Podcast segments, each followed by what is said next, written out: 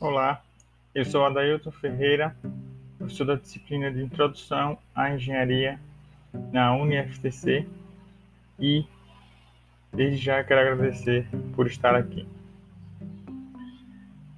Hoje nós vamos falar sobre a pauta Lei 5.194 de 1966, que trata sobre o Código de Ética Profissional da Engenharia. Especificamente, nós vamos estar falando sobre condutas vedadas do Código de Ética. Mas o que são condutas vedadas? Condutas vedadas, ela atribui a um conjunto de ações que são proibidas, tá? Porque possuem a capacidade de interferir é, no equilíbrio, tá? Entre as pessoas e profissionais que afeta a, a igualdade de oportunidades. Então, dentro do Código de Ética, nós temos as chamadas condutas vedadas. E as condutas vedadas, ela é o artigo 10, tá? que trata sobre o exercício da profissão e lista aí quais são as condutas que são vedadas ao profissional. Primeiro é ante ao ser humano e aos seus valores.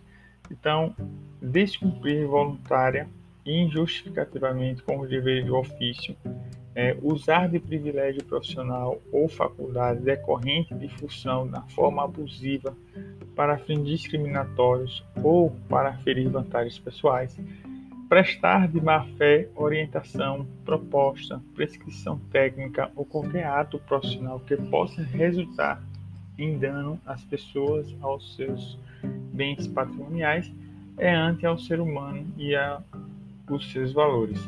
Tá? É, quando se trata a ante a profissão, o Código de Ética diz que aceitar trabalho, contrato, emprego, função ou tarefa para os quais não tem efetiva qualificação, tá? naquela se aceitar um trabalho do qual você não tem aquela qualificação, você não está adequado para aquela tipo de atividade, aquela tipo de tarefa, é, utilizar indevida ou abusivamente do privilégio de exclusividade do direito profissional, tá? Não é porque você é um profissional, né? E você deva usar essa sua exclusividade de forma abusiva. É, omitir ou ocultar fatos do seu conhecimento que transgrida a ética profissional. Tá? Então, você omitir ou ocultar é algo né, que possa prejudicar e interferir na ética da profissão, também é a questão antiprofissional. No inciso 3, ele fala das relações com os clientes, empregadores e colaboradores. E aí ele retrata o seguinte: formular propostas de salários inferiores ao mínimo profissional legal, e isso nós estamos vendo muito, tá? É, profissionais se sujeitando tá, a receber salários inferiores do que é pregado na, no Código de Ética. Apresentar propostas de honorários com valores ou ou extorsivo ou desrespeitando tabelas de honorários mínimos aplicáveis. Usar de artifícios ou expedientes enganosos para obtenção de vantagens indevidas, ganhos marginais ou conquista de contratos né? usar artifícios ou expedientes enganosos que impeça o legítimo acesso aos colaboradores, às devidas promoções ou ao desenvolvimento profissional, descuidar com as medidas de segurança e a saúde do trabalho sobre sua coordenação, suspender serviços contratados é, de forma injustificada e sem prévia comunicação e impor ritmo de trabalho excessivo tá? ou exercer pressão psicológica ou assédio moral sobre os colaboradores, e isso é uma coisa que a gente ainda vê muito nos dias atuais. Tá?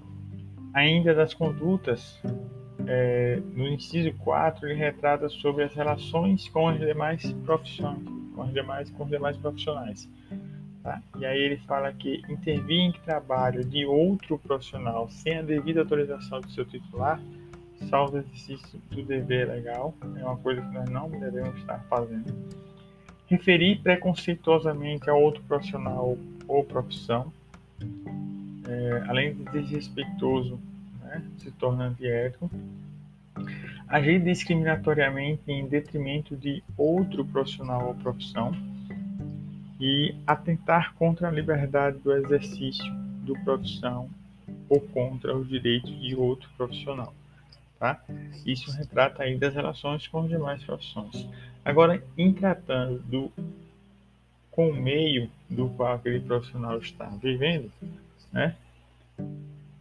Trata aí de prestar de má fé orientação, proposta, prescrição técnica ou qualquer ato profissional que possa resultar um dano ao meio natural, à saúde humana e ao patrimônio cultural. Tá? Então nós temos que estar é, ligado sempre nessas pautas.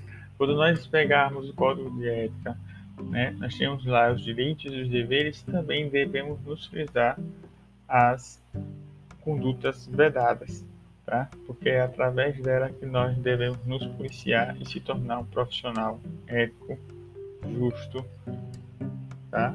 E, e correto. Tá bom, pessoal? É, muito obrigado e nos vemos na aula ao vivo.